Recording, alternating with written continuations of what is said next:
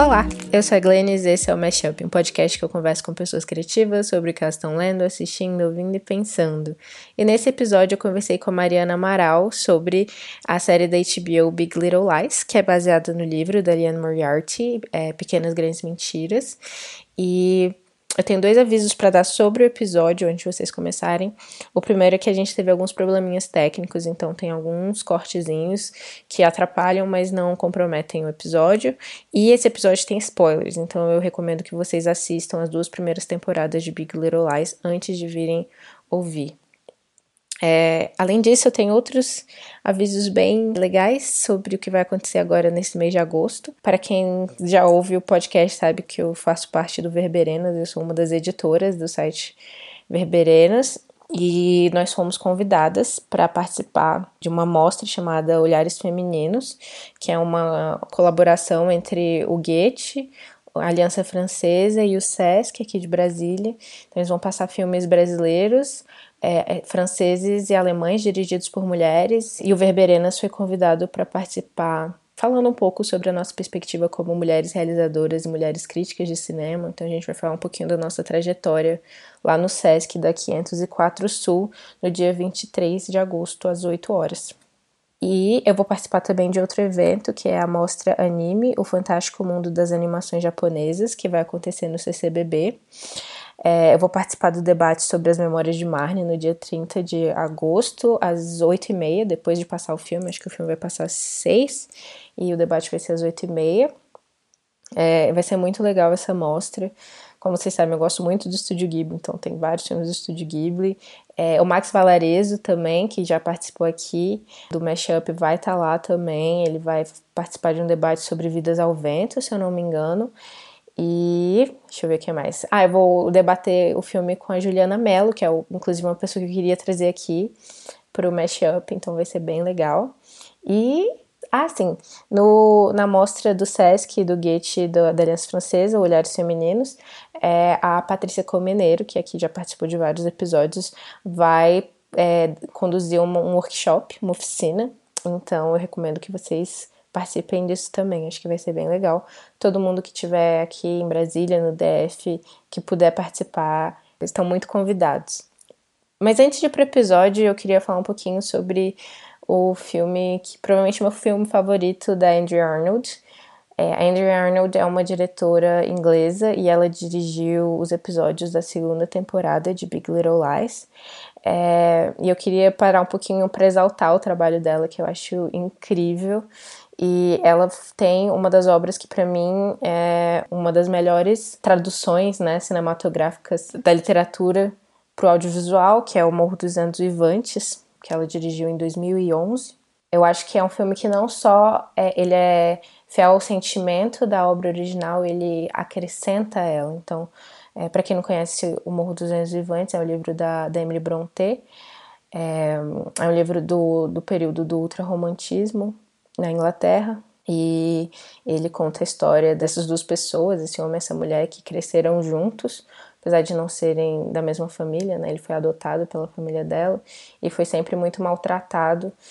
A gente não sabe muito bem de onde ele vem, existe a possibilidade de ele ser cigano. Ele não falava inglês logo quando ele chegou na casa, então tem algo de meio selvagem, assim, nesse no Heathcliff, que é esse personagem. E essa menina, a Catherine, que é dessa família abastada, né? Mas que dá a entender que eles já foram mais ricos e que eles estão num, num momento de menos prosperidade, assim. Então tem essa casa, o Morro dos Vivantes, tem a outra casa que é Thrush Cross Grange, que tem já essas pessoas que são muito gentis e estão muito dentro da, da sociedade civilizada, assim. E eu acho que todas as outras adaptações cinematográficas de, de Morro dos Ventos isso fica meio perdido, essa questão é, racial, social, de classe mesmo. E a, a Angie Arnold consegue trazer isso muito bem no Morro dos Ventos dela. Então, o personagem que todas as outras adaptações eram feitas por homens brancos, né? Essa adaptação é interpretada por um homem negro e tem realmente uma coisa muito forte assim da brutalidade que a gente vê no Morro dos Vivantes em comparação à outra casa, né? A casa dos aristocratas. Então, ela consegue trazer uma coisa muito forte, assim, que tem no original, ela consegue acrescentar isso ainda trazer algo muito contemporâneo, assim. Até o irmão da Catherine, que tem uma relação muito antagônica com Heathcliff, de, de muito preconceito, ele parece um skinhead. Ele é branco, ele tem a cabeça raspada, ele fala com sotaque forte, assim. E esse ódio que ele sente pelo Heathcliff acrescenta não só essa questão de ele chegou aqui e ele é o preferido do meu pai. Não, tem uma coisa ali de ele representa o outro diferente, o cigano, o negro. Então acaba trazendo várias camadas, assim, acrescenta várias camadas, eu acho, a obra original, que eu gosto muito. E então, esse filme, eu acho que a, a direção da Dandy Arnold realmente acrescentou muito, assim, ele, ele transformou essa obra em algo ainda mais rico, né, em algo ainda mais, mais uma, uma leitura, mais uma possibilidade de ver a obra da Emily Brontë. E eu acho que é isso. Eu acho que a gente precisa exaltar o trabalho da Andrew Arnold, ainda mais depois do que fizeram com ela nessa segunda temporada de Big Little Lies, que a gente falou um pouquinho no episódio. E é isso. Vamos pro episódio pra vocês saberem o que rolou.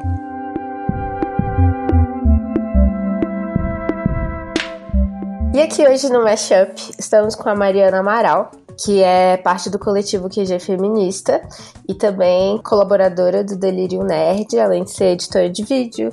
E você tem mais alguma coisa a acrescentar, Mari? É, comunicadora. Sou também ex-colega de faculdade da Glennis, né, Glennis? Sim, minha veterana, inclusive. Acho que formamos juntas, até você formou depois, é, antes de mim, porque longos tempos de FAC, né? Ah, sim. É, cara, eu, eu formei com mais três pessoas no audiovisual. Foi, pois é, foi, minha tipo... turma tinha também. Era assim, cada um no seu ritmo, né? O audiovisual uhum. tem isso. Exatamente, cada um no seu tempo. Cada um no seu tempo. Ah. E a gente vai falar hoje sobre a série da HBO, Big Little Lies. E primeiro eu queria perguntar para você se você podia dar um panorama geral sobre a série, uma sinopse assim, sem dar muitos spoilers, e depois me falar por que, que você escolheu essa série pra gente conversar sobre hoje. Tá bem. A primeira temporada de Big Little Lies foi lançada pela HBO em 2017. Então, dois anos depois, eles fizeram essa segunda temporada. A primeira temporada, ela chamou muita atenção, não só pelas grandes atrizes que faziam parte do elenco principal, né? Que tem a Reese Witherspoon, a Laura Dern, a Nicole Kidman. É, são grandes nomes, assim, de atrizes de Hollywood, né? Que a gente já viu em vários trabalhos variados. E esse elenco muito forte também veio com uma história muito interessante. E eu acho até honesta, assim. Eu acho que eles retrataram a violência masculina, né? E a violência doméstica e esse segredo que as mulheres carregam como algo que atravessa classe, raça, que intersecciona a vivência de todas as mulheres.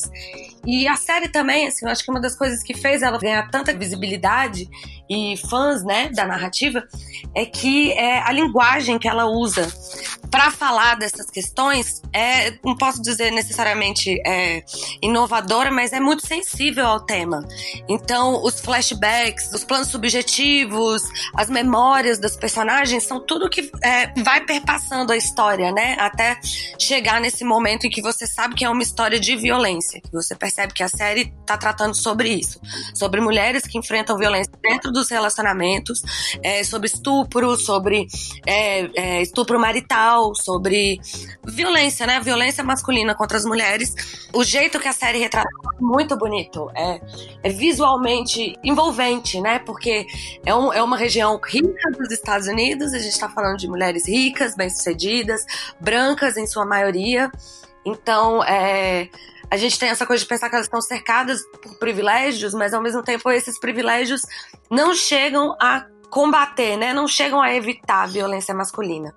Então, a violência dentro dos nossos relacionamentos e até da heterossexualidade compulsória, né? De como a gente é tão obrigada a ver esses homens que nos maltratam como um ser humano, que tem suas questões também. Então, a série trata. São várias, várias camadas, né? De, de questões que ela vai tratando e ela traz isso de uma forma muito bonita. Tem também é, elas, todas as mulheres são mães, então tem a questão das crianças, de como as crianças começam a reproduzir essa violência que elas veem em casa, de como isso afeta a percepção delas do mundo. Então, as crianças assim, são grande parte da beleza também da série. Então, a primeira temporada uma, é uma coisa muito envolvente. A história toda é baseada no livro da Liane Moriarty, que eu devia ter falado aqui antes. É, né, baseada no livro dessa moça e tal. E foi dirigida por um homem, acho que é Jean-Luc Vallet, o nome do cara. Eu não sei se ele é francês uhum. ou se é francês americano. Eu acho que ele é canadense. Canadense, é, faz sentido. E por mais que foi, fosse dirigida por um homem, eu achei que essa primeira temporada teve um apelo muito autoral das atrizes, né? Que também são uhum. é, produtoras executivas da série. Então elas acabaram tendo esse envolvimento da linguagem, né? Então a série é muito bonita. Essa primeira temporada ela foi visualizada para ser uma minissérie. Então ela se completa, né? O ciclo da narrativa ela tem um começo, meio e fim, né? É, sobram poucas pontas soltas no fim da primeira temporada. E isso porque ela foi pensada para acabar, né? foi pensado para acabar, sim, mas se desse, vamos continuar. Até porque no livro. É, eu li o livro logo antes de assistir a série. Porque esse é um dos estilos que eu gosto, assim, que é aqueles que você passa a noite lendo, que é livros escritos por mulheres sobre crime. então eu, eu fui atrás de ler antes de assistir. E o livro acaba realmente, tipo, fecha a história toda e não dá muito uma possibilidade de continuação. E na série eles deixaram uma coisa em aberto que era bastante importante para dar essa possibilidade de, de continuar, né? Pois é, isso é, são interesses comerciais também, né, que tem envolvidos, né? Uma vez que a série alcança um público e chega em muita gente, então o pessoal quer mais, né? Quer ver mais daquelas personagens. E a gente tá acostumado com isso agora, né? Nessa era de Netflix, de muita narrativa seriada, a gente parece que nunca quer que nada acabe, né? Então, é, eu não li o livro, então, assim, é, ele acaba naquele mesmo ponto, assim, de elas seguram a, a mentira e vão em frente, não, não acaba assim. Ah, então tá. É, ouvintes, aqui vai ter uns spoilers do livro de uns 30 segundos. É, pulem aqui. Então, basicamente, no final do livro, a, a Bonnie se entrega. E ah. é tranquilo, assim, tipo, ela não tem uma grande punição. Passa uhum. um tempinho. E porque não teria, né? Afinal de contas, é, é uma questão de legítima defesa, né? Tipo, a, a, a, cena final da primeira temporada é muito isso, é as mulheres se salvando, elas decidindo deixar qualquer, é, sei lá, rixa ou intriga entre elas ou qualquer problema para se defender ali face à violência de um cara que pode matar uma mulher ali na sua frente. E o gancho que essa primeira temporada deixa é. E aí, essa mentira, né? Mas a, a mentira, eles colocam como a grande mentira da série o fato delas não terem contado para a polícia de fato o que, que realmente aconteceu ali naquele momento. Mas aí eu penso também assim, né? É um gancho narrativo que se justifica mais pela parte comercial do interesse, né, dos produtores em continuar a série, do que pela narrativa mesmo. Eu, eu, me falando que no livro a Bonnie se entrega e fica tudo bem, para mim é assim que a história se fecharia mesmo, né? Sim, é uma coisa que faz sentido, né? Que é a que faz mais sentido, mas ao mesmo tempo faz sentido também elas naquele momento de, de tanto tanta confusão que é tomar outra decisão, né? E, tipo, e elas estavam também num momento de proteção umas das outras muito grande. É uma coisa quase talvez meio não racional mesmo, uma coisa mais é, animalesca e tal. Então, tipo, ninguém empurrou ele, ninguém empurrou ele. A gente protege essa nossa nossa matilha aqui. Ah, das nossas leoas, né? Eu acho muito, muito leoas aquela cena, assim. É muito lindo como eles é, intercalam o mar, né? As ondas do mar se batendo naquele momento que elas estão se defendendo, assim. É uma cena maravilhosa da primeira temporada. E é, é muito lindo, né? Cinematograficamente ver isso, né? É cheio de significado, assim, né? Tem várias camadas. Eu acho aquela cena emocionante, assim. para mim, a primeira temporada fecha muito bem, sabe? Não só essa cena dela se defendendo, mas como a última, de fato, a última cena delas todas juntas, com as crias, assim, mais leoas impossíveis, né? Tipo, expulsando esse macho horrível que tá destruindo nossa vida, que já destruiu a vida de duas de nós e agora a gente tá junto com os nossos filhos, com o nosso. com o que a gente conseguiu superar dessa história, né? Eu, é muito lindo, eu, eu fico emocionadíssima. E por isso, né, por conta de, desse final maravilhoso que teve a primeira temporada, que talvez venham as minhas pequenas críticas da segunda temporada. Hum. Diga. é, a segunda temporada veio com isso, né? Com esse gancho de que elas têm essa mentira agora entre elas, de que elas não contaram exatamente o que aconteceu naquela noite que o Perry atacou a Celeste. E essa mentira vai começar a pesar na consciência de cada uma, né? E vai pesando ao longo dos episódios, vai pesando. E cada episódio em si dessa segunda temporada é um episódio bom. Mas o, o todo, uhum. eu não sei se era necessário. Você concorda, Glennis? Uhum. Eu, eu tô pensando. Mas eu, quando você tava falando sobre a última cena, que eu também acho muito bonita, eu acho muito catártica, ao mesmo tempo, eu acho que é meio que um final de contos de fada, assim, que a segunda temporada tentou explorar essas quebras, né? Como as coisas são esse mito da sororidade entre mulheres, principalmente brancas e ricas, assim, é, sem considerar também outras opressões, outras dominações, pode parecer um pouco superficial. Então, acho que a segunda temporada tentar trazer um pouco de como essas questões afetam essas mulheres e o histórico. Por exemplo, na primeira temporada a gente não sabe que a Bonnie era uma vítima de abuso dentro da, da família dela, né? E por isso que, é, que ela teve também essa reação tão forte a ver a, a Celeste também sendo vítima de violência doméstica. Uhum. Então, eu entendo que a, a, primeira temporada ela poderia ter um final fechadinho, bonito, e ao mesmo tempo eu gosto do fato de que as coisas não são tão simples assim, sabe? E como a segunda temporada explora isso. Eu acho que você tem razão, assim, pensando por esse lado, é, é, é, é, porque a gente gosta, né, de um final feliz, é tão difícil a gente ver, assim, um, é. eu acho que a gente espera isso, né, um pouco de que a narrativa, que termine tudo bem de alguma forma, né, que tipo, que aquelas mulheres não saiam punidas por causa de, de um momento que elas se defenderam, né, a gente não quer que aconteça, pode ser um pouco dessa minha expectativa, tudo bem que na segunda temporada o que faz é explorar um pouco mais, né, é tipo assim, é o depois do final feliz, né, e eu gosto muito também da complexidade que a série traz, por exemplo, pro relacionamento da Celeste e do Perry, que é uma parada muito tóxica, muito abusiva, mas ela ainda ama o Perry. Independente do, do que ele faz com ela, ele, ela ainda carrega afeto por ele. E eu gosto de trazer essa complexidade de como os relacionamentos abusivos e tóxicos não são tão fáceis de separar as coisas, né? De separar o que é abuso, o que é amor, o que te excita, enfim, é realmente muito complexo. E aí eu acho que essa, essa segunda temporada explora isso muito bem, assim, tanto a forma como sim, elas fizeram algo para se proteger e algo justificado, mas ao mesmo tempo isso corrói, né? É, elas estão vivendo dentro de uma mentira, elas não podem falar com seus parceiros sobre isso. Até entre elas, às vezes, a relação fica difícil por conta dessa mentira. E isso é uma coisa com que elas têm que lidar, assim, né? Tipo, desde que quando começou também o movimento do Me Too, né? Que é quando vários homens poderosos de Hollywood foram acusados de estupro e tirar vantagem dessa posição de poder e dessas dinâmicas.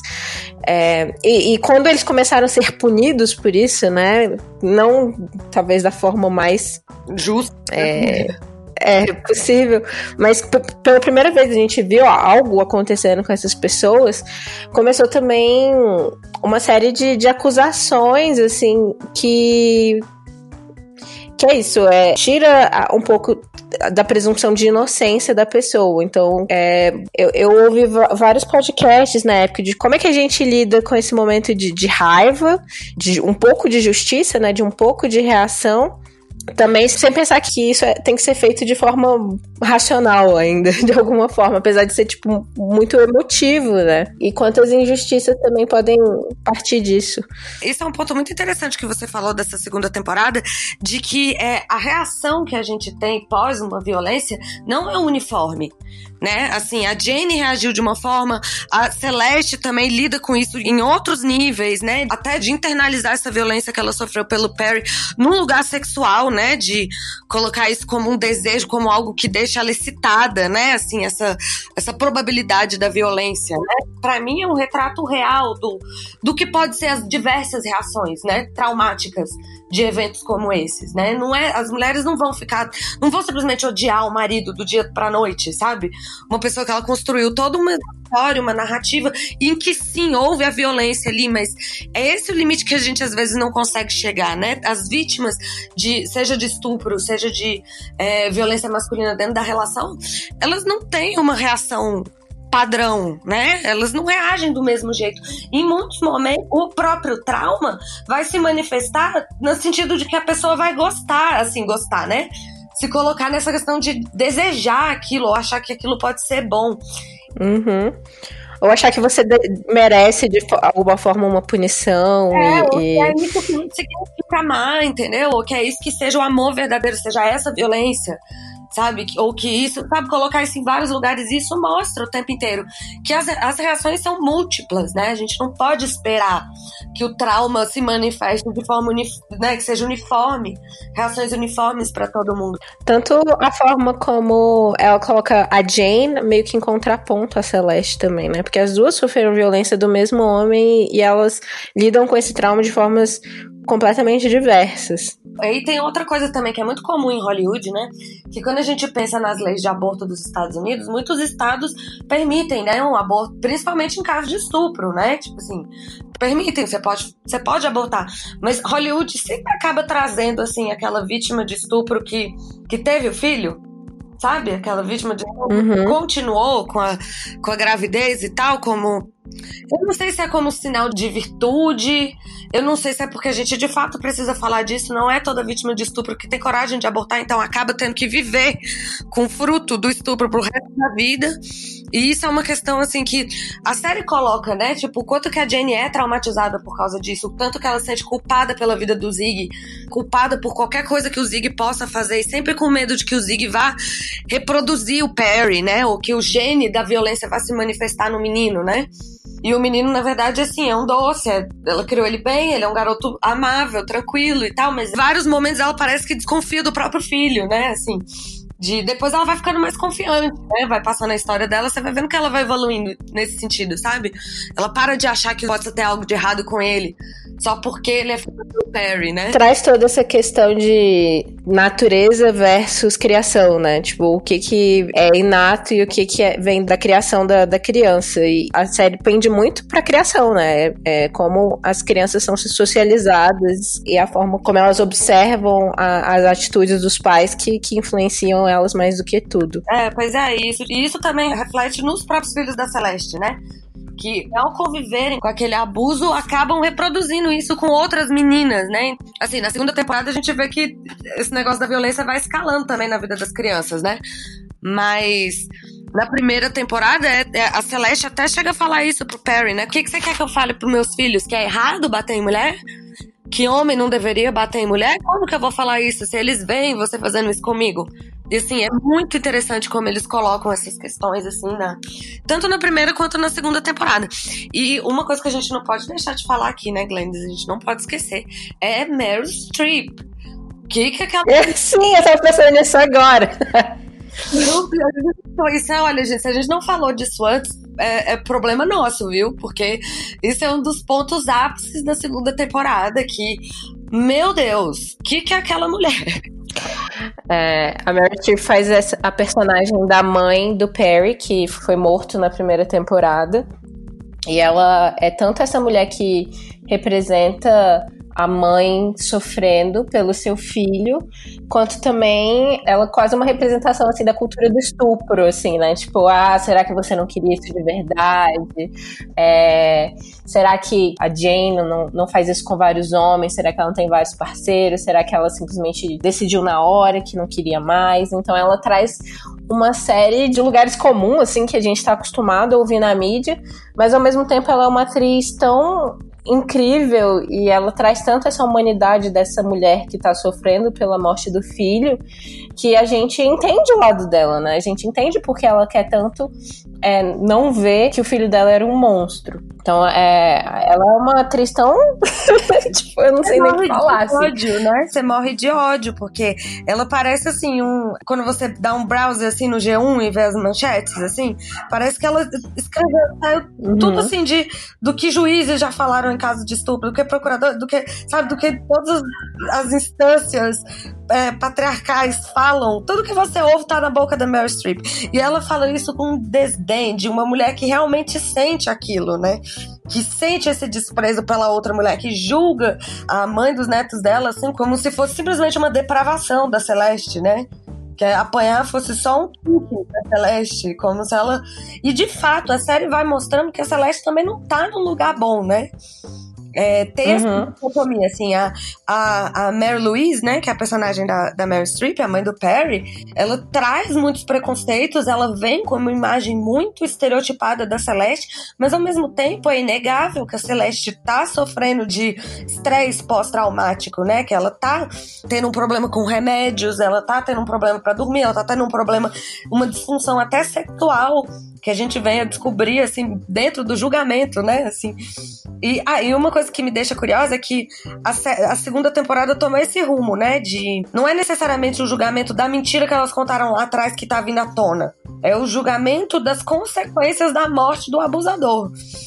Não é da culpa necessariamente que elas têm no crime, mas do que socialmente pode ser movido contra as mulheres, mesmo quando elas conseguem se defender, né? É, elas se defenderam naquela primeira temporada, mas mesmo assim vai vir alguém lutar pela memória do cara que abusou de duas delas ali, né? E a Mary Louise assim, faz um terror na vida de todo mundo e vai tentar tirar os filhos da Celeste. Mas em algum momento ela tem uma questão, né? Ela tem um ponto interessante. Tipo, a Celeste sofreu muito abuso. É querer demais que ela esteja completamente apta para dar conta de todas as coisas dos dois filhos dela né? Por mais que ela tenha dinheiro, tenha possibilidades e tal, mentalmente ela realmente está fragilizada, né? E não tem como não tá, né? Ela passa por anos de abuso e de repente o abusador dela morreu e ela sabe como morreu, mas não pode contar. E tem aquela coisa, ela foi ajudada, mas ao mesmo tempo ela morre de vergonha das próprias amigas, né? E na segunda temporada, assim, fica muito claro isso, o tanto de segredo que ela guarda, né? O tanto de segredo que a gente guarda dos outros. E, enfim, né? Em como a nossa vida não é, não é plana, né? Assim, são, são muitos aspectos, tem, as pessoas são muito complexas. A Mary Louise, em algum ponto, ela tem razão, a Celeste não tá bem. Ela é um perigo para si mesma, ela precisa de ajuda mesmo. E não só ajuda de, de remédio ou ela precisa de uma rede de apoio ali, de alguma forma, né? Possa ajudá-la a superar isso que ela passou. E não necessariamente a avó vindo querendo aterrorizar a vida dos netos e dela, né? E querendo julgar, querendo tirar os filhos. Sendo que, assim, se a gente fosse pela via da sororidade, a Mary Louise podia até ser de fato uma grande ajuda na vida dela, né? Uma companhia, alguém para dividir as coisas. Se ela realmente entendesse ou admitisse quem o Perry era, elas podiam se curar dessa dor juntas, né? Uma se cura da dor de ter criado um cara desse, a outra se cura da dor de ter achado que ele poderia ser um bom marido, sabe? No ideal feminista, Sim, é. né? Mas. Mas tudo é muito mais confuso, né? Tudo é muito mais humano, muito mais complexo. Eu fiquei muito curiosa, assim, para saber como foi a criação do Perry. Porque como ele se tornou essa pessoa, que é uma coisa que a Celeste traz à tona no final, mas a gente não é, sabe, né? Muito, é, a gente né? não sabe como foi realmente. Ali a gente sente que a Celeste pode ter sido, inclusive, bem cruel com a Mary Louise. Ela sugere que ela foi uma mãe extremamente abusiva e que, que isso causou o Perry ser do jeito que ele era. Mas a gente não tem como saber se, se isso é né? real se, é, se houve momentos de abuso pontuais, mas eu acho que você consegue ver um pouco pela boa atuação da Mary Streep também, mas pelo texto, algumas pontuações, assim, de modos de ver o mundo, né? Assim, dela sempre ficar exaltando, é o mais bonito, é o melhor, o meu filho, minha beleza, minha. Sabe? Uma, uma coisa assim, muito da imagem, assim, que ela tem uma, um apreço pra, ai, porque seu pai é um homem lindo e maravilhoso, sabe? De de exaltação demais que, que para mim sempre ficou meio suspeito, assim, sabe? Tipo, essa mulher sabe alguma coisa. Sim, tem, tem uma tem uma preocupação com as aparências, né, muito grande. E isso era uma coisa que era forte também no Perry, né? Eu acho que eu não lembro se isso aparece muito na série, mas no livro ele era obcecado com o Facebook. Porque, tipo, no Facebook você mostra a sua vida do jeito que você quer, né? Você edita, você mostra. E, e eles tinham isso, né? De ser a família perfeita. Inclusive, no livro também tem essa diferença. Eles são os únicos realmente ricos. É, eles são muito, muito ricos o Perry Celeste, os outros são, tipo, meio que classe média, assim. E isso, assim, é uma coisa do, do Perry, né, que você falou. Ele, é, uma coisa que foi pontuada na série, na primeira e na segunda temporada, é que as aparências são mentirosas, né? Isso é, é um lema, assim, que percorre os episódios, né? As, o que parece geralmente não é, né? Então, a Celeste, né, a família feliz, não é exatamente isso né? A Madeline, a mãe, completamente dedicada ao casamento. Assim, não é exatamente isso, porque ela estava tendo um caso com outro cara. A Renata, a mulher muito poderosa e muito do, do trabalho, não sei o quê, mas aí ela morre de medo de não ser mãe o suficiente. Né? Então, assim, cada uma tem. A Bonnie de ser muito liberal, muito legal, mas na verdade ela nem gosta do Nathan, né? Então, assim, isso é, é, um ponto. Completamente compreensível. Completamente compreensível. O Nathan nessa temporada também foi uma coisa que eu pensei, cara, se eu pudesse fazer uma lista de personagens horríveis, essa temporada o Nathan encabeçou, viu? Porque de início eu achei que tinha alguma coisa ali, sabe? Tinha alguma coisa, ele quer voltar com a Madeline, ele... mas era isso, né? Às vezes era ele percebendo que a Bonnie não gostava mais dele, então ele tinha que infernizar o Ed, né? Aquela coisa bem masculina, né? Tipo, eu tô sentindo uma dor aqui, então eu vou. Sim. Mas eu achei tão. É masculina, mas eu achei também tão infantil que eu ficava, tipo, eu ria dele, assim, sabe? Tipo, foi nos momentos mais leves da temporada. É, realmente. Ah, ele é muito besta, ele não entende nada do que tá acontecendo. Ele é tão insensível, assim, né? Tipo, ao que realmente tá acontecendo, que a, até a mãe da, da Bonnie fala, né? Tipo, você percebeu porque, puta que pariu, não tinha como não perceber, mas já tava, ela já tava mal há muito tempo. Aham, uhum, já não tava, o casamento já não ia muito bem, né? Às vezes é isso, né? Ele sentindo isso, né? Fez toda aquela cena infantil. Eu achei engraçado demais. Eu morri de rir, na verdade, eu falo assim, o personagem é horrível, mas o ator também mandou muito bem, porque você, você vê infantilidade, né? Tipo, é um cara obtuso, ele não entra na cabeça dele coisas simples de interação, de relacionamento, de o Ed também, a interação dos dois, assim, aquelas, eu acho que eles foram as crianças dessa temporada. Sim. As crianças bichinhas, elas estavam Inclusive, isso é uma crítica que eu tenho à série que eu acho que essas crianças são muito, muito, muito mais maduras do que, tipo, crianças de verdade seriam. Eu falo, tipo, o gosto musical delas é claramente um adulto que escreveu para as crianças o que, que elas tinham que gostar. Eu fico, tipo. As crianças são realmente legais demais, né? Na primeira temporada, sabe, é, sabe que tinha Zig Stardust, sabe disso, sabe, sabe de tudo, né? Todas as referências pop da mãe, elas sabem, né?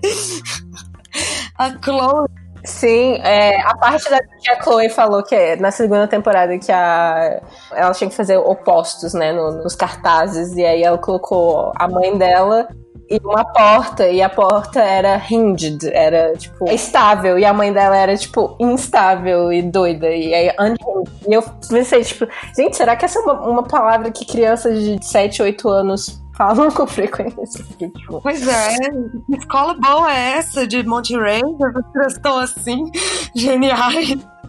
pra mim, elas estavam só cantando musiquinha até um ano atrás. É, mas é, as crianças muito legais, né? Mas enfim, aí. É, aí teve toda. Outra coisa que a gente não pode deixar de falar, o, o Glennis, é a questão da diretora, né? Do. Sim, eu estava esperando por esse momento, indo morrendo de raiva para fazer essa segunda temporada, a produção do Big Little Lies resolveu chamar é, a diretora Andrea Arnold para entrar no lugar do Jean-Luc Vallet, né? Como a diretora da série. E muita gente comemorou, né? É, era, o que, que a Andrea Arnold já fez, Glennis, me lembra? Ela fez O Morro dos Vivantes, ela fez Fish Tank, ela fez American Honey, que eu acho que foi traduzido como Docinho da América. É um filme excelente. São filmes extremamente autorais, são filmes muito profundos, assim, filmes complexos. Ela tem uma pegada muito do corpo mesmo, uma coisa muito crua. Assim. Ela é muito crua. E trazer ela teve esse sentido, né, de, ah, vamos colocar uma mulher diretora, mas também vamos colocar uma mulher autora, uma mulher com um estilo próprio, com uma própria linguagem. E disseram para ela que ela ia ter uma liberdade criativa total na série, ia poder fazer como ela queria porque o Jean-Marc Vallée ele estava envolvido com Sharp Objects, né, os objetos cortantes, que era outra série da HBO, também baseada num livro escrito por uma mulher, que eu também tinha lido, porque eu gosto muito de livros de, de mulheres sobre crimes, é, da mesma autora de Garota Exemplar. Inclusive, fiquei cada vez mais suspeita com isso, né? Esse cara que fica adaptando obras de mulheres complexas para série de TV, porque isso é o que tá na moda agora, é o que vai trazer dinheiro. E no final das contas, ele fez essa parada, né? De disseram pra Andrea Arnold que ela ia ter liberdade criativa total. Ela gravou do jeito que ela queria, foi super bem tudo no set. E aí, chegando na pós-produção, na edição, ela queria levar para Londres, né? Onde ela ia editar. E falaram pra ela: não, não é você que vai editar. Tiveram que regravar várias coisas. E quem ficou responsável, supervisionando tudo, foi o Jean-Marc Vallée, que tinha voltado de objetos cortantes nesse ponto já. Então, tirou toda a autoria dela, toda o controle criativo para no final das contas ele voltar e, e virar realmente o, o autor, né, para manter mais ou menos a linguagem da primeira temporada, que como você falou realmente tinha sido boa, assim, a primeira temporada é bela e interessante em termos de linguagem, mas então por que que você vai falar para uma mulher que ela vai ter essa liberdade completa e depois arrancar isso debaixo dela e exigir que, que se mantenha outra forma de, de trabalhar, né? Isso, na verdade, é, é, quase roubar o trabalho da mulher, né? Porque você convida, né? A Andrea Arnold não foi buscar esse trabalho, né? Eles convidaram ela para fazer essa segunda temporada, que eu achei que ia ser uma ótima ideia, né? Assim, por que não? passar essa história agora que vai ter uma continuação para as mãos de uma mulher que, que tem uma pegada pessoal, que tem um olhar, né? Bem marcante e autoral, por que não, né? Por que não a gente evoluir essa história para uma outra forma, né? De, de você não precisa necessariamente manter tudo que foi feito na primeira temporada, né? Eu acho que até refresca, mostra que essa história é tão boa que ela pode ser contada de várias formas, né? E foi isso que muita gente celebrou na hora que viu o nome da Andrea Arnold como a diretora da segunda temporada. Era isso que todo mundo esperava. Então, quando você pega e deixa a mulher filmar do jeito que ela quer e na pós-produção, que é justamente o momento em que todo aquele estilo que você trabalhou durante as filmagens vai ficar estabelecido na narrativa de forma linear, você volta atrás e fala: não, vamos fazer do jeito que a gente queria antes com aquele cara lá que já fez daquele jeito que deu certo? O pior disso, eu acho que eles sabiam disso o tempo inteiro. Isso que me revolta. Porque o, o criador da série, né, que não é o Jean-Marc Vallée, é o David Kelly, ele, ele tem uma parada que ele já falou anteriormente sobre a unidade da televisão. As pessoas gostam muito hoje em dia de falar que a televisão é, é para onde os diretores estão indo, os autores estão indo. Mas a televisão, querendo ou não, ainda é, é considerada o reino dos roteiristas, né? É pela história e não dos diretores, sejam eles homens ou mulheres, assim, você não você geralmente não pode colocar a sua própria marca ali porque tem que seguir uma unidade de linguagem que as pessoas consigam acompanhar e não ver e não achar estranho, não estranhar, né? Então a, a televisão acaba sendo esse espaço se justifica menos quando você faz uma minissérie, né? Porque não é uma coisa que vai passar o tempo inteiro. Você não precisa dessa unidade tão grande. Se você vê que foram dois anos de produção entre uma primeira temporada e a outra, não tem mais essa coisa da televisão dessa unidade que você precisa manter de porque o programa vai passar, sei lá, durante 50 semanas, sabe? A televisão também foi atualizada né? A gente esquece porque a gente não tá falando mais necessariamente de televisão, não é mais radiodifusão, a gente tá falando de novas mídias, de internet, da era da conexão, em que se você quer manter uma coisa, a unidade agora demora um ano para você ver ela de novo né? Assim, tem outros, são outros princípios. Eu acho que a gente tá vivendo uma época da morte do autor, assim, tanto na televisão quanto no na, na, ah, na televisão nunca teve, né? Mas também no cinema, assim, né? Tipo, quem pensa em quem dirige, sei lá, o Marvel, os filmes da Marvel, todos têm, têm um, um, um jeito bastante, tipo, é, é meio linha de produção, né? É tudo meio igual. Tirando o, sei lá, o Thor Ragnarok que do, do Taika Waititi, que realmente é muito diferente, talvez por isso ele seja mais interessante que os outros filmes da Marvel, na minha opinião. É, a maioria. Ninguém pensa em quem tá dirigindo os filmes e, e não vê muita diferença entre um e outro, assim. Mas ao mesmo tempo, a televisão e os serviços de streaming, eles estão procurando legitimidade. Isso é, deu pra ver muito bem este último ano da Netflix, né? O quanto de dinheiro eles colocaram para Roma, o quanto eles foram atrás de Roma para eles lançarem Roma, o tanto que eles vão atrás de filmes que, que passam em Cannes, que passam em Veneza, pra depois lançar pela Netflix como originais Netflix que são originais no sentido só de, de, distribuição, né? Que se tornam filmes Netflix, mas não são produções Netflix, de fato. Então, é, tem essa busca de a gente quer produzir conteúdo, conteúdo que é assistido pelas pessoas e a gente quer legitimidade também pelos artistas, pelo. Então tem. Eles querem essas duas coisas. E isso ficou muito claro pela HBO ter chamado a Andrew Arnold. Tipo, a gente quer essa legitimidade dessa artista que é muito consagrada, mas ao mesmo tempo a gente quer só esse nome. A gente não quer as coisas que ela tem a oferecer de verdade no, no trabalho. E eu acho isso muito, muito triste, assim. É, eu acho que isso ficou claro também, que eles, assim, eles usaram a legitimidade dela mesmo no meio para tentar trazer essa parte artística pra série e ao mesmo tempo, assim, usaram só até a conveniência, né? É bem triste a gente pensar que uma história tão poderosa, que fala tanto sobre as mulheres realmente tentando pegar as rédeas da situação, ou tentando se defender, ou tentando fazer algo por si mesmas, e por trás das câmeras, o que tá acontecendo, na verdade, é uma autora tendo seu trabalho usado para que no final seja a mesma visão que as, as, produtoras já queriam de início, né? Então, assim, eu acho que essa questão atrás e na frente da câmera nessa narrativa é uma coisa até bem que a gente tem que questionar, né? Assim, até que ponto é, essas produções que estão falando desses temas não estão de fato adotando essas mesmas lógicas, né? De apagamento, silenciamento, de uso, né? Autoral do, da imagem do trabalho de uma mulher. Então, assim, me deixou bastante. É, com uma sensação bastante agridoce, sabe? Nessa segunda temporada, sabendo dessas situações. Você sentiu isso? É, eu fiquei muito, muito puta quando eu fiquei sabendo. Eu até te mandei mensagem no Twitter. Eu fiquei, tipo, eu não conseguia. Mas ao mesmo tempo é aquela coisa. Disappointed but not surprised.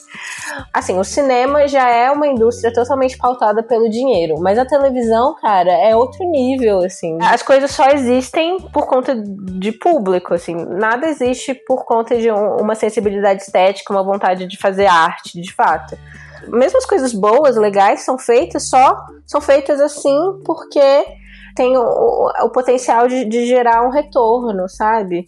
E aí eles fazerem isso com, com o trabalho de uma mulher, sendo que a, a série explora a violência sofrida por mulheres é, eu acho perverso, assim, eu acho realmente perverso.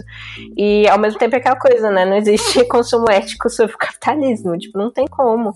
A gente vive sob, sobre contradições muito grandes e, e por isso que eu fico muito suspeita, assim, do trabalho do Jean-Marc Vallée, que agora tá usando isso, né, de contar histórias de mulheres, contar histórias escritas por mulheres que fizeram muito sucesso já, já são best-sellers. O Big Little Lies já era um livro é, de sucesso, o Objetos Cortantes já era um livro de sucesso, o David Fincher também com O Garoto Exemplar, o livro já tinha sido um best-seller, e exploram essas histórias eu sinto que não é porque de fato eles se importam com, com o fato de serem histórias importantes para serem contadas, mas porque esse momento que a gente está vivendo que falta histórias de, estavam faltando histórias de mulheres e eles viram que isso está dando retorno, sabe? E que e aí um eu nicho de mercado, né? Sim. E isso tipo contorce meu cérebro, eu fico muito chateado. É, eu gosto dessa história, eu gosto dessa série, mas ao mesmo tempo eu sei que ela não tá sendo feita porque realmente as pessoas acreditam nela. Algumas acreditam, mas no fundo é porque vai dar dinheiro, saca? É, isso e é uma coisa assim que a gente sempre tem que ter em mente quando a gente pensa em obras audiovisuais, né? E que é, as nossas emoções ficam muito captadas, né, por uma história que, principalmente nós mulheres, que poucas vezes a gente consegue ver algo é, que fale sobre esse tema da violência, né, que fale sobre do, do sobreviver à violência com, com um olhar um pouco mais sensível ao que pode ser o nosso lado dessa questão né? E ao mesmo tempo, assim, tá da mesma contradição da indústria, né? Que as pessoas que estão financiando esse tipo de história, ao mesmo tempo, também praticam esse tipo de violência, às vezes até simbólica, né? Que é o caso da Andrea Arnold, né? Eu digo isso, que ela foi vítima de uma violência simbólica, de, de, uma, de uma trapaça, né? Fizeram um esquema com ela sem ela perceber, ou às vezes não sei até que ponto ela também é crítica ou cética em relação às intenções da indústria, né? Às vezes, para a própria Andrea Arnold, ela deve ter pensado só, é, realmente, é isso que esses caras fazem, né? Se eu achei que eles queriam meu nome e meu trabalho, eu não, eles querem a visibilidade do meu nome ou o nicho de mercado do meu trabalho. É decepcionante, né, a gente pensar por esse lado, quando a gente vê essa contradição do que está sendo dito na imagem e o que está tá acontecendo por trás dela, né? Então, isso é um ponto que nessa segunda temporada de Big Little Lies, assim, chamou muita atenção, porque é, é a contradição da indústria, é a contradição dessa, dessa forma de produzir, que, você, que nem você falou que agora na televisão tá muito pautado na visibilidade, no buzz que gera, né? No, e eu acho que muito dessa necessidade de fazer uma segunda temporada de uma coisa que era para ser uma minissérie vem disso também, né? Olha o buzz que a gente gerou, a gente não vai lucrar mais com isso? Né? Vamos explorar essa história até gerar outros acordos e outras histórias, né? Para continuar essa roda girando. Uhum. Então, é gente que tenta assistir a coisa com um pouco um viés mais crítico, fica uma sensação meio amarga mesmo, é perverso do jeito que você disse, né? Tratarem as coisas desse jeito. Ainda mais quando nessa segunda temporada eles colocam uma mulher em julgamento, né? Daquela forma que. É, o tanto que eles conseguiram é, transparecer o que acontece com a gente mesmo, que é colocado em julgamento, em xeque o tempo inteiro pelas, pelas nossas defesas, né? Pela nossa necessidade de sobrevivência, a gente é colocado em xeque, é colocado nesse lugar. E aí, enfim, aí acontece isso com a diretora, cara, é de lascar, né? É. É bem foda. Foi engraçado você falar isso de colocar a mulher em julgamento, que eu tava pensando em como essa temporada os homens não estão lá, né? Ou eles são, tipo, o Nathan, que não, não faz ideia do que tá acontecendo, ou é um pai que não conseguiu proteger a filha, no caso do, do pai da Bonnie. Ou é, esse fantasma, né, do Nathan, que tá assombrando todo mundo. Mas, assim, é uma ausência dos homens. Os grandes conflitos nessa temporada foram entre mulheres. Então, a Bonnie lidando com o abuso da mãe dela, né, de, da infância.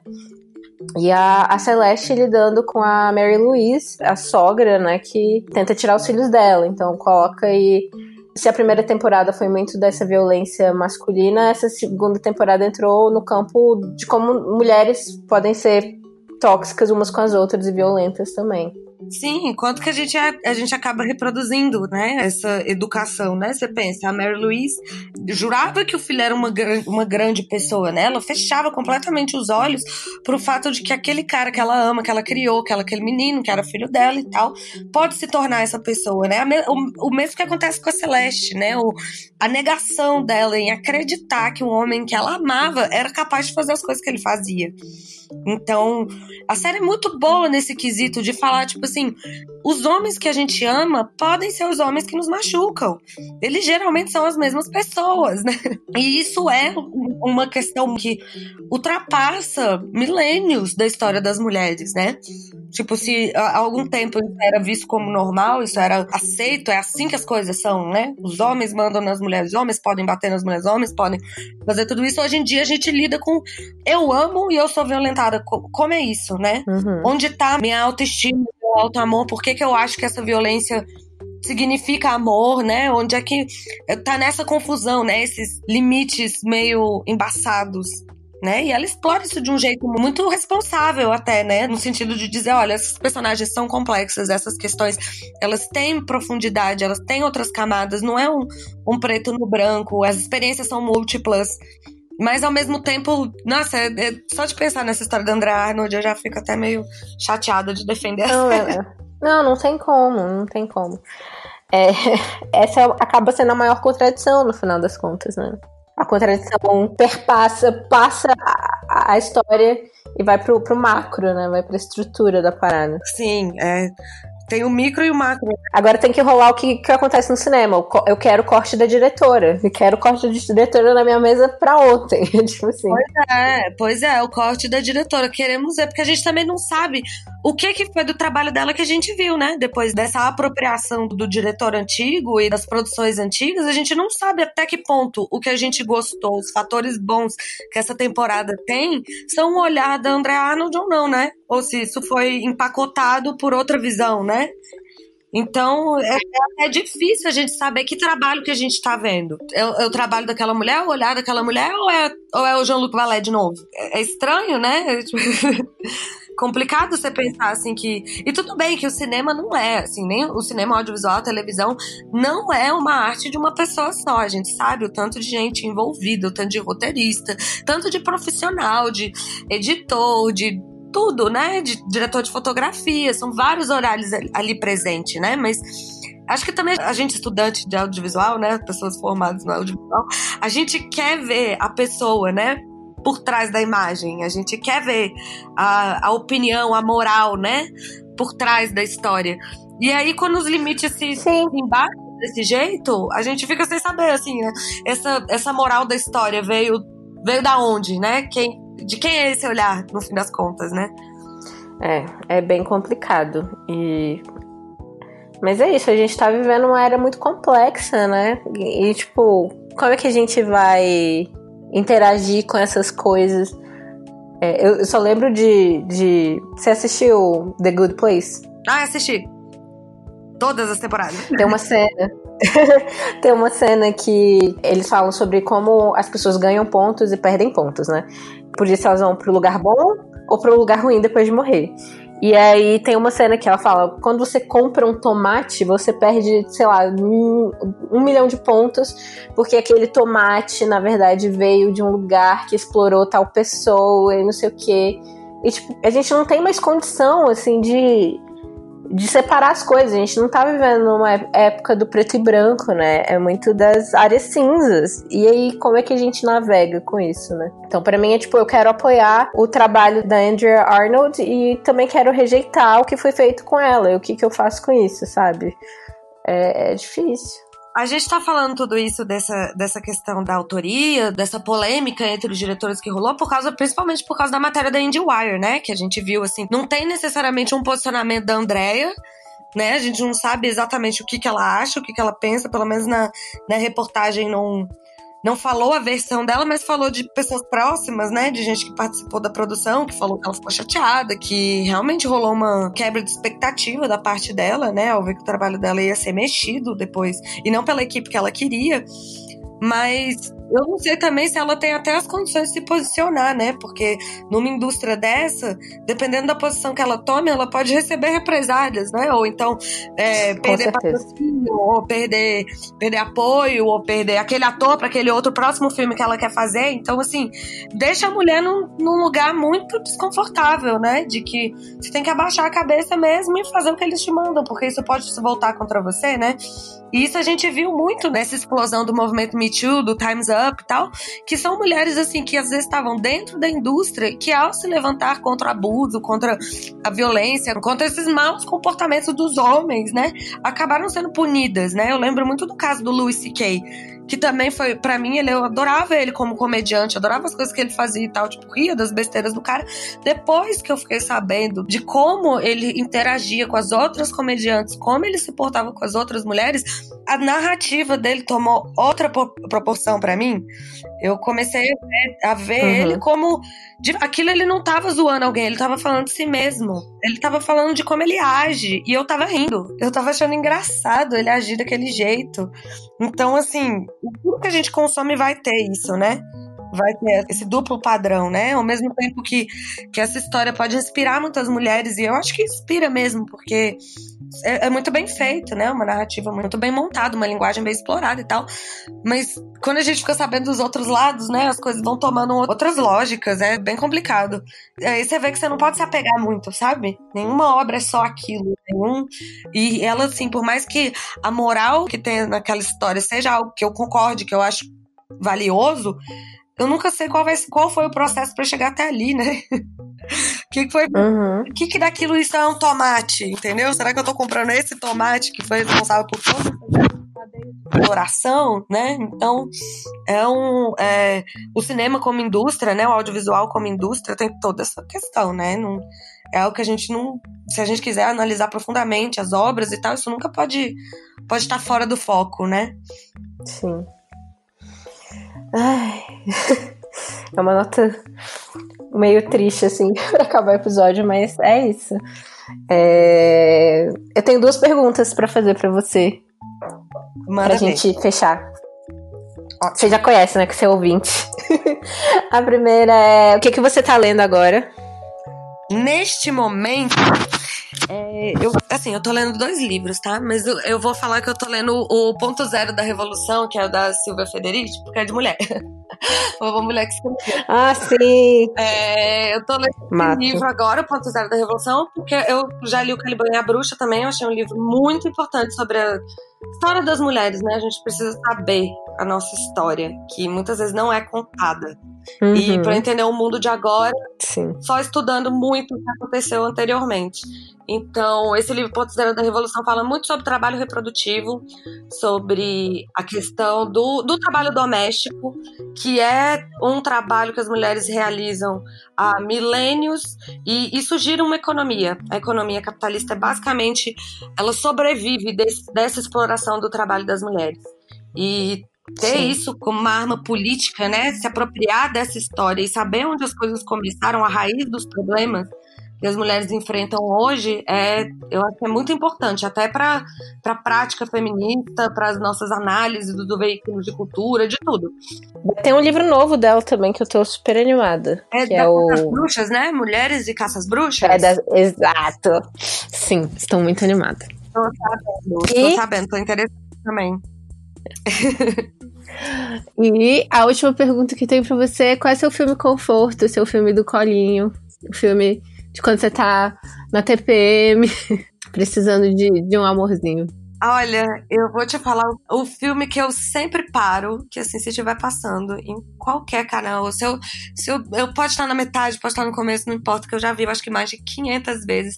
Talvez você me chame muito de estudante de audiovisual por dizer isso, mas eu amo o brilho eterno de uma mente sem lembrar. Eu amo. Ah, Simplesmente não, amo, não aguento. Eu amo também. É totalmente eu compreensível. É, eu acho muito lindo e também porque eu gosto muito da trilha sonora. É, aquele pianinho que toca naquele filme. No final, quando os dois estão correndo, no, no, uma cena que fica repetindo, é que eles correndo na praia, que tem uma cama. Uma cama. Uhum. Uma das memórias do, do Joe, assim, ele, ele tá tá ele e ela na cama, no meio de uma praia, assim, na neve e tal. E aí começa, começa a trilha sonora, que é de novo esse pianinho. Eu choro no time code exato. Eu tenho time code pra chorar nesse filme. Dá tipo uma hora, 59 segundos, 59 minutos, 24 segundos. Tá, é a hora que eu choro. É o querido, eu não, eu não consigo superar. Quem não viu, veja. Ótimo pra TPM. E é um filme de autor. Ah, é super é. autor, né? Michel Gondry sendo ele mesmo, né? Bem. Pra um e tendo a liberdade fácil, pra ser, sim. Sim, podendo abusar na linguagem dele, né? Parece um grande sim. videoclipe o filme, de tanta loucura que tem, né? Sim. Então é isso, Mário. Muito obrigada pela sua presença, adorei. Você quer deixar onde as pessoas te encontram nas redes sociais? Ah, claro. Obrigada também, Glennis, pelo convite. Não sei nem se, não sei nem se foi convite, porque eu insisti tanto pra vir participar. Caiu uma hora que Glennis falou: tá bom, tá bom, vem, vamos falar aqui. Obrigada. Eu nem sabia que você queria ver. É pros, pros ouvintes, porque é, eu não, você falou em algum tweet, né? Que tipo, você sempre quis vir e eu nunca tinha chamado. Eu falei, meu Deus, tem que chamar a Mari. Que bom que você me recebeu agora. Obrigada, obrigada pelo espaço. É, para vocês que quiserem me encontrar, eu, eu escrevo resenhas de séries, de filmes e de livros no portal Delirium Nerd. E também faz parte do coletivo QG Feminista, que é uma revista online que vocês podem encontrar no Medium. Então é medium.com/barra QG Feminista. A gente também tá no Instagram, QG Feminista, no Twitter, QG Feminista, e também acabamos de lançar nosso canal no YouTube com vídeos traduzidos e umas pequenas peças audiovisuais falando sobre alguns temas, alguns conceitos feministas. E na nossa revista a gente tem um pouco de tudo é, sobre é, trabalho reprodutivo, maternidade, crítica de cinema, crítica à cultura, posicionamentos abolicionistas, temos de tudo lá. Mulheres lésbicas, negras, é, do campo, trabalhadoras, todas são bem-vindas. É, a gente tem mais de 30 colaboradoras. Você também, Glenn, está é, tá convidada. Qualquer Opa. texto que você queira escrever, a gente adora colaborações, fica à vontade. Massa. E crítica de cinema também, crítica de livro, você que gosta muito de autoras sobre questões de crimes, né? Essas É, é, o meu guilty pleasure. Que, é, que é, são os livros que me deixam, não me deixam dormir. Eu passo a noite inteira lendo. Então, pegou um bom, quer resenhar, pode mandar pra gente também, fazer alguma análise. A gente aceita. Quem quiser conhecer também a gente, pode procurar nessas redes que eu falei. E muito obrigada pelo espaço, Glennis. Adoro o seu podcast, Vida Longa, Mashup. Yeah. E é isso. Ah, massa demais.